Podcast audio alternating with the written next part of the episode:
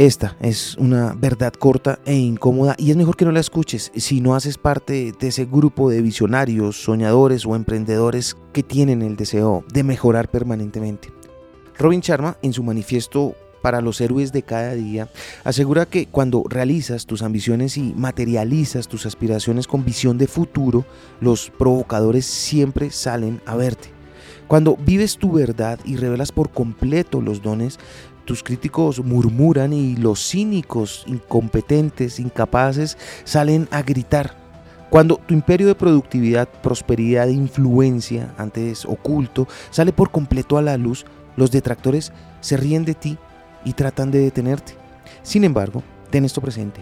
A todos los que hacen historia se les ridiculizó al principio, antes de ser admirados.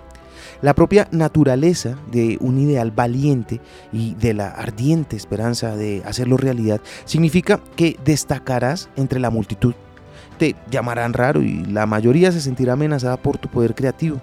Esto se manifestará en celos, burlas y a veces incluso ataques despiadados. Recuerda, por favor, que los que tratan de impedir tus sueños revelan sus limitaciones, no las tuyas. Así que continúa a toda costa. No debes sucumbir a tus inseguridades ni estancarte.